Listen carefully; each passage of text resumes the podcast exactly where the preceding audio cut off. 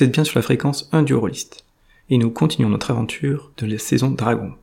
N'hésitez pas à vous abonner et à nous suivre sur les réseaux sociaux ou sur notre site internet 1durollist.net pour être au courant des nouvelles informations. Après avoir vaincu la malédiction du village de Froide-Gorge, Arthur et le groupe est en direction de Blomian. Vont-ils avoir une petite pause méritée afin d'échanger et de faire le bilan? Retrouvons-les.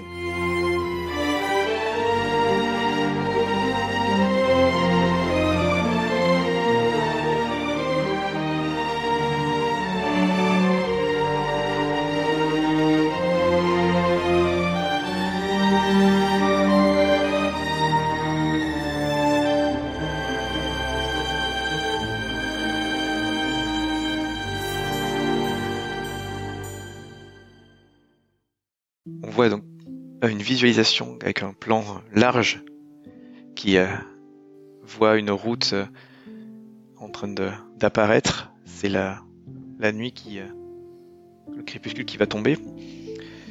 Et cette route bien dégagée, on voit que c'est une route de traverse très utilisée. Un petit chemin au milieu de la forêt. Un groupe de personnages est en train de sortir de ce bois et la caméra peut se rapprocher sur le visage euh, un peu fatigué de, ces personnes et on retrouve Fossoyeur, Cave et Danaël. Donc quelques jours après les événements euh, dans le village, ils ont repris de leur force et ils vont sûrement en discuter en préparant leur campement de la soirée, de ce qui, euh, s'est encore passé ces quelques dernières journées. Mais avant cela, ils, ils doivent décider s'ils sont assez euh, motivés ou aguerris pour directement poursuivre la route et sachant qu'ils arriveront dans la nuit à Bloémiel, dans laquelle, même dans les lueurs couchantes, ils arrivent à distinguer euh, les feux des cheminées au loin, et cette ville tant recherchée, ou prendre un petit détour à quelques mètres. Ils savent qu'il y a la halte de Méril, ils en avaient parlé avant, pour s'y reposer et faire la route le lendemain et donc arriver plutôt en fin de matinée à Bloémiel. Qu'est-ce que nos valeureux aventuriers vont faire? Cave et Cave et Tanael, ils voient la nuit, mais pas le fossoyeur. Donc comme c'est le comme c'est le fossoyeur qui décide, ils vont aller faire la halte. Il faut juste trouver un endroit euh, tranquille pour que pour laisser Jimmy, parce que j'imagine qu'on va pas amener Jimmy à la à l'auberge. Il n'y a pas Jimmy. Comme je l'ai dit, le groupe ne se compose que de ces trois personnages-là. Jimmy n'est plus là. Bon. Qu'est-ce qui s'est passé? Où est mon Jimmy? Donc on trouve qu'effectivement Fossoyeur est encore traumatisé par le fait d'avoir perdu son ami euh, Jimmy qui euh, s'est échappé en- suite à l'issue du combat et des dernières journées et aucune trace n'a été retrouvée, ni de l'oursibou, ni de Jimmy. Ça se trouve ils se sont mariés, ils ont ils vont vécu, ils vont vivre dans très longtemps ça. Peut-être. Donc euh, du coup, euh, en plus, c'est en, si j'ai même plus mon Jimmy, là j'ai besoin de... Non, non, on va s'arrêter à... On va à l'auberge. On va à l'auberge. Parfait. Jimmy, tu as Donc, été un euh, très bon compagnon. Donc à l'auberge, la halte de Méril. En fait, elle est la halte de Méril, ce n'est pas l'auberge la plus euh, proche de Bloémial, puisqu'en fait, quand on y est, le temps qu'on parte le lendemain, il faut quasiment une demi-journée pour arriver à Bloémial.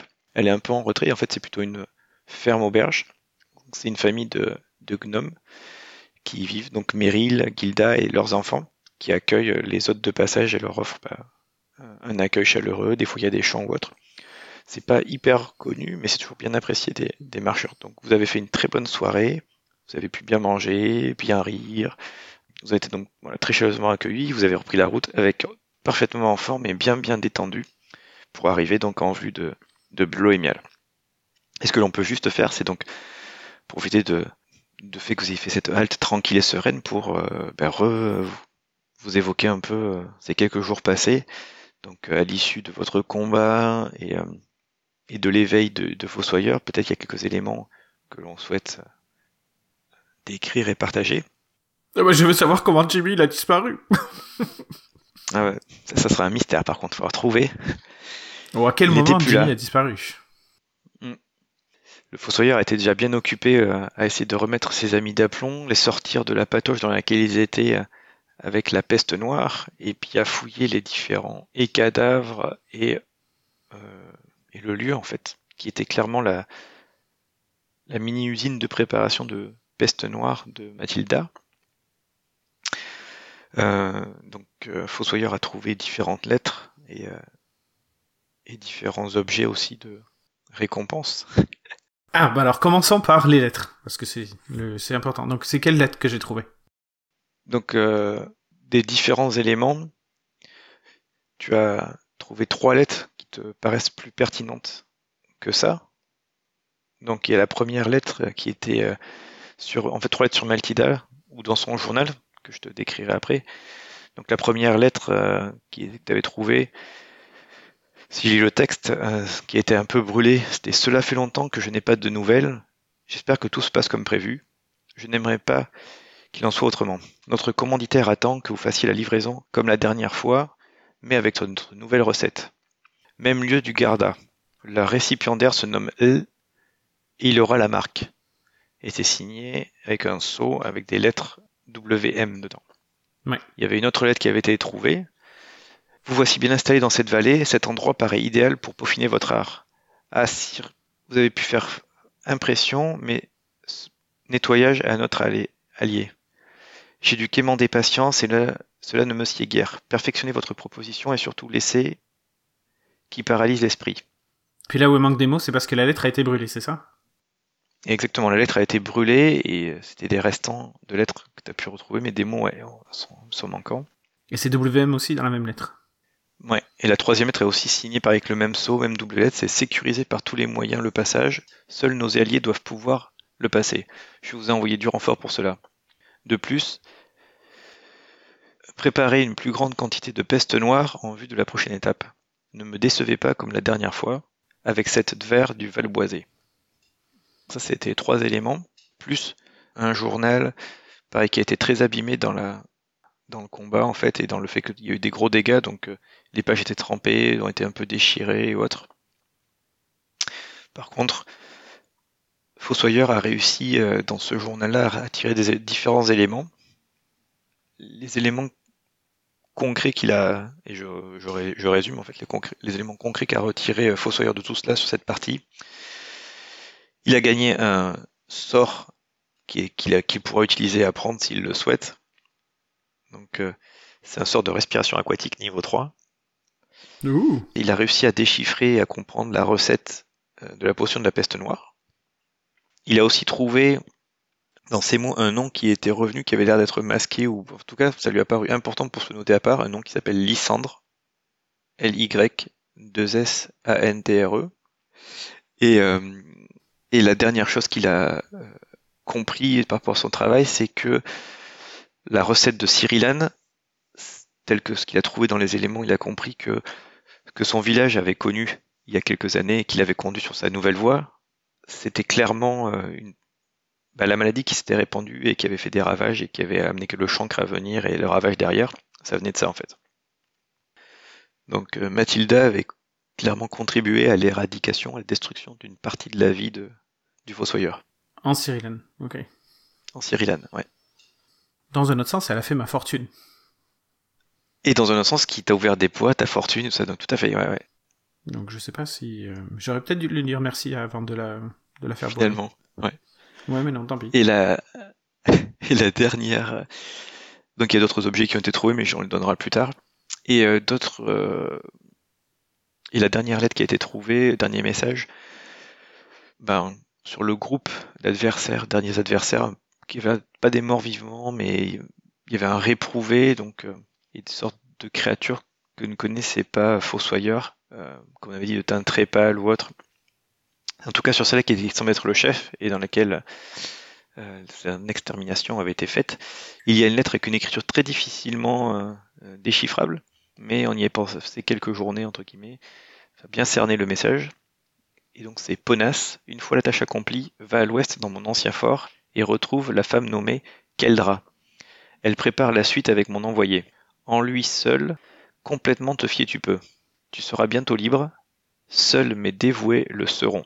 Et là, il y a une sorte de saut stylisé qui ressemble à un dragon type serpent, où les ailes sont euh, repliées de façon à former un cercle, en fait, avec le serpent au milieu, euh, la tête et le corps repliés comme en faisant un S, mais ça, on voit que c'est une sorte de dragon stylisé. Voilà. Eh ben, ça donne beaucoup de choses à penser. Et euh, vu que vous étiez quand même, enfin surtout mal, en point pour Cave et, Tanael, donc quelques journées se sont passées dans le village, ce qui a permis de voir que les effets du poison sont estompés, donc les marques autour du cou ont disparu. Par contre, euh, Cave, Tanael et Fossoyeur qui ont pataugé dans la peste noire, ils ont eu un gros état type grippe avec des fièvres et ça, ça a été un peu long à évacuer. Fossoyeur l'a eu aussi, mais il a évacué plus rapidement. Et il a été pris par contre de nombreux cauchemars où euh, il y avait euh, à chaque fois dans ses rêves cauchemars, il y avait une sorte de tentation d'aller euh, pousser son art parce que ça lui ouvrirait des portes. Et il a résisté en sachant, en se sentant que ces tentations, certes, pourraient peut-être lui amener quelque chose d'une certaine puissance, mais que ça serait au détriment de cette liberté qu'il recherche. Et donc il a refusé d'aller plus loin dans ses rêves et ça l'a ça fait réveiller en sursaut. Et il a aussi un cauchemar où il voyait euh, la cité franche euh, brûler en fait. Et en entendant des mots qui parlaient de être la clé, être la clé. Donc je sais pas si vous faites quelque chose d'autre durant cette halte bien reposée, vous avez discuté, vous avez un peu essayé de clarifier ou rafraîchir la mémoire. Si on... Donc si tu, as, si tu as des questions. Euh, Fossoyeur raconte euh, aux deux autres euh, cette histoire de clé et de cité en flammes. Euh, et du fait qu'il pense que Mathilda a en fait empoisonné la ville d'où il vient. Et que, ou en tout cas la peste noire, c'était la même que celle qui a ravagé mon village original en Syrilan. Et donc ça doit être une grosse machination. Ça fait quand même pas quelques années que mon village, mon village a été décimé, quoi. Donc c'est un plan à long terme. Oui, et ça c'est juste, ouais, tu comprends ça. Par contre, tu sais que c'est pas la même version entre guillemets de la peste noire. C'était une version euh, préliminaire, initiale. c'est fou, ces chimistes, ils sont obligés de faire des versions, plein, de versions différentes pour arriver à, leur but. Et là, apparemment, ils ont une version suffisamment avant aboutie pour la livrer à certains endroits. Elle tue deux fois plus vite que la précédente. Mieux que Mir. Il a plus blanc que blanc. Et elle marque les esprits. Et elle marque les esprits. Et elle fait faire des cauchemars. En tout cas, c'est lié à la corruption, au chancre. Mm. Donc ça, c'est intéressant. Ça veut dire que on peut manifester les intentions du chancre dans une potion. Ça peut être l'interprétation que se donne euh, Fossoyeur. En tout cas, ça sert un dessin beaucoup plus noir que, que la couleur de la peste. Ok. Non, je pense que le reste de la soirée, c'est peut-être plutôt pour... Euh, ben, on est encore malade, même si ça fait quelques jours qu'on est parti, et que je pense que c'est plus pour se détendre, pour bien manger, pour dormir euh, ben, dans un lit chaud, et euh, penser à autre chose, se vider un peu la tête là, parce que là, la tension était quand même, c'était quand même assez chargé, et Jimmy a disparu, donc je sais toujours pas pourquoi. C'était dur. Et à quel moment il a disparu et surtout quand effectivement vous êtes remonté après à la surface pour euh, rejoindre la route, c'était une route qui était plus du tout utilisée. Et puis là, avec clairement ce groupe-là qui bloquait l'accès, il y a très, il y a quasiment pas de voyageurs qui sont passés vu que tout était fermé. Donc euh, ça faisait vraiment quelques mois et donc la route était vraiment. Euh, en, fait, la nature avait vite repris, avait repris ses droits, donc elle était plus facilement visible non plus de, de la route principale. Donc vous avez dû, fort, bah, c'était un peu éprouvant physiquement, il a faire, faire son passage. La partie au niveau du bâtiment, Là, c'était assez dégagé, ça restait dégagé. D'ailleurs, il y avait même d'autres cadavres, laissant sous-entendre que d'autres personnes avaient été éliminées. Vous avez aussi vu les traces de la créature qui s'est enfuie. Et puis après, vous avez pris votre route et le chemin, et là, vous avez pu euh, débroussailler un peu pour revenir sur la route principale. Donc, c'était un peu éprouvant. Donc, ça fait du bien, effectivement, de prendre du temps dans la, dans la halte de Meryl. J'imagine très bien euh, Cave qui indique à Tanel il était censé être là le chemin, et Tanel qui fait par la puissance du feu et qui en fait qui calcine tout euh, pour euh, pour refaire le chemin. Et euh, en fait, le chemin c'est plus, c'est c'est dans le Magicien d'Oz, c'est la route pavée jaune là. Chez nous, c'est le, c'est la, ça s'appelle la route brûlée. Tu vois, il y a que c'est une trace de route tout, tout noire. J'aime bien l'idée. Ouais. Et puis je sais pas si si Fossoyeur, maintenant qu'il a découvert qu'il était éveillé, avait des, aussi des choses qui pouvaient aider ou pas, mais effectivement, il a pu. Euh, Tanel a été content d'évacuer sa, frustration d'avoir été mis euh, hors d'état de servir. Ouais, Alors, on en a jamais parlé, mais, mais peut-être que ça, ça, vaut le coup de, de le mentionner. C'est que le Fossoyeur euh, a un livre de sorts, puisqu'après tout, il était quand même à l'école de magie et il a, il a appris, même s'il n'y est jamais arrivé. Donc, je pense que ça vaut le coup de mentionner les sortilèges qu'il a. Donc, euh, bon, ah oui, il, tout à fait. Il a pas beaucoup, hein, c'est un bas niveau. Donc, il a en, sortilège niveau 0, il a rayon de givre, lumière et manipulation à distance. Donc euh, des sortilèges très utilitaires. Bah, rayon de givre, euh, c'est une attaque, mais le reste c'est, euh, c'est très utilitaire. Et ensuite, en niveau 1, il a serviteur invisible à la version nécromant. Identification, qui probablement lui servira jamais parce qu'au moins qu'il se fasse piquer, sa, bague d'identification. Et ensuite, simulacre de vie. Un vrai sortilège de nécromancie, comment on les apprend les ouais. Un vrai. Donc, euh, donc déjà, c'est du très spécifique et mm. peut-être qu'on pourrait faire la scène où en fait la première fois qu'il appelle le serviteur invisible, ou en tout cas se la rappeler. Est-ce que euh, c'est le lendemain où, euh, ben, une fois qu'ils ont quitté euh, l'endroit où ils avaient failli se faire tuer, qu'ils sont retournés euh, au village où il y avait la maison de Mathilda et où on logeait, à l'auberge, etc., etc.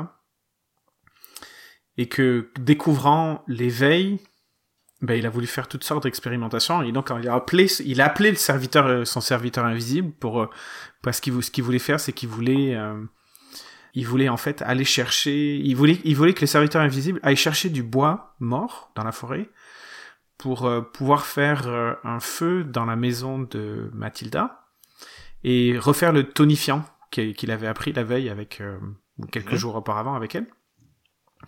Et il s'avère que quand il a appelé ce serviteur invisible, le sort n'était pas du tout la même façon que, que ce qui lui avait été décrit ou même vu par les autres étudiants ou les professeurs. Euh, Mathilda est apparente vers lui, ou en tout cas l'ombre de Mathilda était le serviteur invisible, et maintenant c'est Mathilda qui, euh, qui est son, servi son serviteur, sa servitrice. Sauf que Mathilda est totalement éthérée, et euh, bien évidemment, elle est, muette, elle est éthérée, mais chaque fois qu'il l'appelle, euh, Fossoyeur peut voir dans les yeux de Mathilda, ou les yeux semi-translucides de Mathilda, la haine qu'elle lui porte, mais elle est obligée de, ben, faire toutes, toutes les tâches qu'ils ont demandé. Et c'est une Mathilda qui, en fait, c'est c'est une sorte de matérialisation de Mathilda, ou l'esprit de Mathilda, qui est à moitié brûlé. Parce qu'après tout, pauvre Mathilda, elle est morte dans, des, dans les flammes. Donc c'est une, une vision d'horreur à chaque fois que, que Fossoyeur appelle euh, son serviteur invisible, en fait, c'est la, la, vision d'horreur de Mathilda brûlée qui vient pour l'aider. Et ce qui est très choquant, il l'a pas fait, euh, il l'a fait au début, puis il a été, ça lui a pris du temps pour. Euh, en fait, il été ext extrêmement euh, choqué et il, il s'y attendait pas. Et je pense que c'est pas un sortilège qu'il utilise, euh, qu'il a utilisé dans les premières journées. Ensuite, au fur et à mesure, il va s'habituer probablement. Mais euh, tu vois qu'effectivement d'avoir quand Fossoyeur a utilisé serviteur invisible et que finalement il a appelé une âme euh, errante qui était euh, il a senti dans son en plus de sentir effectivement le regard euh, entre guillemets haineux de Mathilda pour avoir bah, la conséquence euh, il y a aussi euh, je sais pas une sensation dans la dans la bouche de Fossoyeur ou dans sa chair qui fait qui qui sent qu'il y a quelque chose derrière que ça fait quelque chose quoi. C'est pas il y a une contrepartie en fait à faire travailler cette âme errante pour soi quoi. Ce qui est totalement injuste parce que les autres étudiants qui euh, peut appeler des serviteurs invisibles, il se souvient qu'à qu l'école de magie à, à Franche, la majorité des étudiants ne faisaient pas leur corvée parce que parce qu'ils appelaient tout le temps leur serviteur invisible pour le faire à leur place et que le fossoyeur était probablement un des seuls qui devait faire tout euh, tout seul. Et eux, ils ont jamais eu de contre-coup. Donc, euh, je pense que l'aspect nécromantique, euh, ou en tout cas la, la spécialisation nécromantique de, du Fossoyeur, tu peux faire un jet d'arcane. Un effet sur sa psyché. Je peux faire un jet d'arcane. Avec avantage. Allez, premier jet de la session. Attention, à plus 5. Et je fais 11 plus 5, 16 euh, avec avantage. Quand Fossoyeur se pose ces questions par rapport à ces, euh, justement, ces autres étudiants qui utilisent ses serviteurs ou autres, il a réalisé que c'était jamais une, une âme errante en fait. C'était ces serviteurs invisibles, c'était plutôt une manifestation de leur de leur esprit. Donc comme s'il y quand on lance ce sortilège-là, on peut peut-être, voilà, on peut utiliser deux, forces ou deux approches différentes. Et peut-être effectivement, pour Fossoyeur qui est plus très spécialisé dans la nécromancie, ce qui a fonctionné pour lui quand il a lancé ce sort-là, c'était plutôt, plutôt que d'utiliser sa psyché pour matérialiser quelque chose qui allait le servir, il a appelé, contraint une âme errante à le servir. Ouais, ça fait du sens. Ouais. Donc, euh, donc c'est un très beau. Ah, on verra s'il décide de l'utiliser plus souvent ou pas. Mm. Je pense qu'au bout d'un moment, il va arriver quand même à la conclusion que c'est vrai que c'est c'est triste de forcer une amérante à faire euh, quelque chose contre son gré, mais dans un autre sens, euh, Mathilda, elle a choisi de se, en tout cas, elle était corrompue, elle s'était livrée au chancre, donc c'est un jeu, une sorte de de retour karmique. Et peut-être mm. que peut-être que en peut-être qu'en en, en, faisant partie de la serviteur, peut-être que ce sera une forme de rédemption pour qu'ensuite euh, son âme aille à la forge du destin et soit remodelée et puis reparte dans le monde. Donc justement, on va dire que la première fois il a lancé ce sortilège-là, fais-moi un jet de sauvegarde contre ta caractéristique magi magique. Et c'est un niveau, c'est un sort de niveau 1, donc euh, tu fais contre 11. Alors, eh ben, donc c'est mon deuxième, intelligence. deuxième lancé. Deuxième lancé. Jet de sauvegarde contre intelligence à plus 5. 17 plus 5, 22. Ouais, aucun problème. Donc, euh, euh, effectivement, d'avoir lancé ce sortilège-là et d'avoir euh, donc appelé cette amérante par son côté nécromantique, ce que je disais, il a ressenti quelque chose dans son corps et que ça le, ça le dérangeait, mais ça n'a pas eu de, pas eu d'impact. Donc en fait, ce que je vais traduire là en termes techniques, c'est que à chaque fois qu'il lancera le sortilège pour appeler une amérante, au lieu d'utiliser la, psyché, euh, comme c'est fait particulièrement de la corruption, il y a un GFR que tu viens de faire, et si tu fais moins que 11, tu gagnes un point de corruption temporaire. Wow. Donc il faudra, si ça arrive, il faudra le jouer en disant comment comment Fossoyeur le ressent ça ou comment son corps se marque. Si c'est temporaire, l'avantage c'est que ça se c'est pas permanent donc il y a des choses. Mais voilà, comme ça on pourrait le matérialiser. Et là il a effectivement senti, s'est posé ces questions-là et donc il a compris euh, certains aspects. Ouais, sauf qu'il s'est pas il s'est pas lancé d'une autre façon de sortilège. Donc il peut pas le faire Très bien. lui-même. Moi je trouve ça cohérent. Euh, bah, il faudrait peut-être qu'à la rigueur qu'il retourne à l'école de magie. Ah ben non, il peut plus retourner à l'école de magie. Euh, petite parenthèse euh, pour les auditeurs, euh, le, le, Fossoyeur va passer niveau 3 et le deal avec le maître du jeu, c'est que l'argent qu'il avait gagné pour lui faire payer ses cours d'école de magie finirait quand il passerait niveau 3. Donc probablement que la prochaine séance, il sera expulsé de l'école de magie pour facture impayée. Génial. bon, s'il y retourne. Ensuite, pour l'instant, on n'y est pas là, on va à Bloemen. Donc je pense que la soirée se passe comme ça. En essayant plus, plus soit par, d'une façon, on va parler de l'intrigue, parler du mystère, qui c'est ce WM, pourquoi il, fabrique la peste noire, c'est quoi le grand, le grand dessin, le grand plan. Et au bout d'un moment, euh, c'est, c'est mentalement épuisant de, de, stresser en permanence. Donc parler de tout et de rien. Mais surtout de rien. Tu vois, je connais rien de Tanael, alors je me suis jamais trop intéressé à Tanael. Hein. Il faut savoir, c'est euh, même, euh, il s'est posé la question s'il allait le sauver, mais, euh, mais plus, le Fossoyeur est, un, est un médecin à la base, donc il croit en la vie, de la même façon qu'il croit en la mort. Mais peut-être demander à Tanael de raconter d'où il vient, ce qu'il a fait, pourquoi, pourquoi il est si obsédé par la magie du feu. Est-ce que c'est quelque chose familial, héréditaire, ou est-ce qu'il a une révélation? Il n'y a pas de, ouais, il y a pas de dieu du feu ou quelque chose comme ça. Il n'y a pas de, de, le feu. Est-ce que le feu est associé à une, à une, à une entité ou à une divinité ou quelque chose comme ça dans le, dans le monde de dragon? Ou c'est juste qu'il aime ça? Bonne question. C'est juste qu'il aime ça. Après, on pourrait, il n'y a pas vraiment, il n'y a pas d'entité directement liée au, au feu en tant que tel, mais bon, il y a, après, il y a les dieux comme le forgeron, des choses comme ça, donc ils peuvent faire quand même des liens. Oui. Donc, euh, je me suis pas posé la question. Ce qui est sûr, c'est que Tanel n'a pas de vocation religieuse. Il a pas, c'est, un magicien. Il n'a pas de vocation religieuse, donc c'est pas vraiment associé à, cette croyance-là. Ce qu'il évoquera, c'est que effectivement, c'est pas, enfin, c'est le premier de sa famille. Euh, il vient d'une petite, euh, petite aristocratie en fait, en Arolavi. C'est le seul, en tout cas dans sa famille directe, qui qui a été éveillé, enfin, qui a été éveillé quoi, et qui a montré des, dons. Ça s'est manifesté euh, quand il était enfant euh, auprès d'une cheminée où il a, il voyait le feu, que c'était joli, ça lui plaisait de voir la bûche qui, avec le son, le crissement, ça, ça lui plaisait beaucoup quoi, c'est joué et puis il s'est passé quelque chose et ça, en fait, avec son éveil, ça a fait grandir les flammes qui ont débordé et un peu brûlé un peu dans, la pièce. C'était un petit peu la panique, mais euh, et donc il a toujours aimé ce contrôle-là sur cette énergie, cette euh, contribution du monde, ça a toujours fasciné et intéressé. Et il s'est dit que s'il avait ça, c'était vraiment pour aussi servir son, son comté ou son duché. Enfin, il, il, a donné un terme, mais ça te parlait pas trop en termes de type. Ça ressemble à une petite bourgade, quoi, où, sa famille a une, une certaine autorité, et qu'il a toujours mis ça au service de protéger, parce qu'il y a aussi des attaques dans ce secteur-là. Et donc il a pensé que c'était un, don et une occasion de pouvoir être meilleur que ses générations précédentes, et euh, pour encore mieux protéger son, clan. Et donc il a aussi besoin de prouver, comme il est quand même... Bah, c'était plutôt une famille euh, très tournée au combat et tout ça. Donc il a essayé de, de, de mêler les deux, mais il n'a pas la même carrure de combattant que ses euh, autres frères ou cousins ou autres. Et donc il a essayé de chercher sa place, et c'est pour ça qu'il a, il a démontré cette motivation à réussir dans ses études et aussi à partir à l'aventure pour euh, faire ses, comme il dit, hein, il faut, il faut pratiquer pour, euh, faut forger pour être forgeron, comme on peut dire. Donc il faut démontrer qu'il peut être un vrai héros dans le sens protéger les siens et ses projets quand il sera le chef du domaine qui puisse prendre les bonnes décisions. Et donc être confronté au terrain, ça, pour lui, c'est une, c'est les premières étapes, quoi.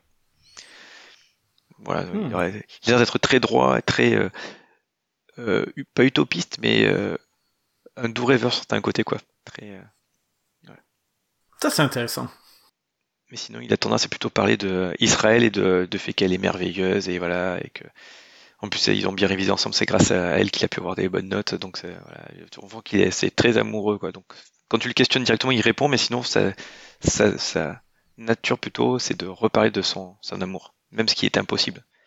Et donc là, il fait le pendant avec toutes les tragédies qu'on peut connaître. voilà si ça intéressait le Fossoyeur, je pense que le Fossoyeur s'amuserait à le torturer un peu là-dessus. Euh, est-ce que tu es, sûr qu'elle t'aime pour toi? Est-ce que tu lui as dit que tu étais euh, riche euh, et seigneur avant qu'elle qu'elle monte son intérêt? Mais en fait, ça l'intéresse pas du tout. Donc, il, il fait pas du tout ça. Voici un bon épisode qu'on pourrait appeler une pause méritée. Arthur a pu se poser et commencer à réfléchir aux différentes implications des événements de froide-gorge, tout en se délectant d'être enfin éveillé à la magie, même si, comme vous l'avez vu, avoir une amérante comme serviteur invisible, c'est peut-être questionnable. En tout cas, nous découvrons un peu plus les membres du groupe, et la nuit sera sûrement très agréable afin d'atteindre Blumian en parfaite santé. Nous vous remercions de nous avoir écoutés, nous espérons que cet épisode vous a plu. N'hésitez pas à nous laisser des commentaires et des avis en nous suivant sur les réseaux sociaux ou sur notre site internet indurolis.net. En attendant, je vous souhaite de très bons jeux et de bien vous amuser. A bientôt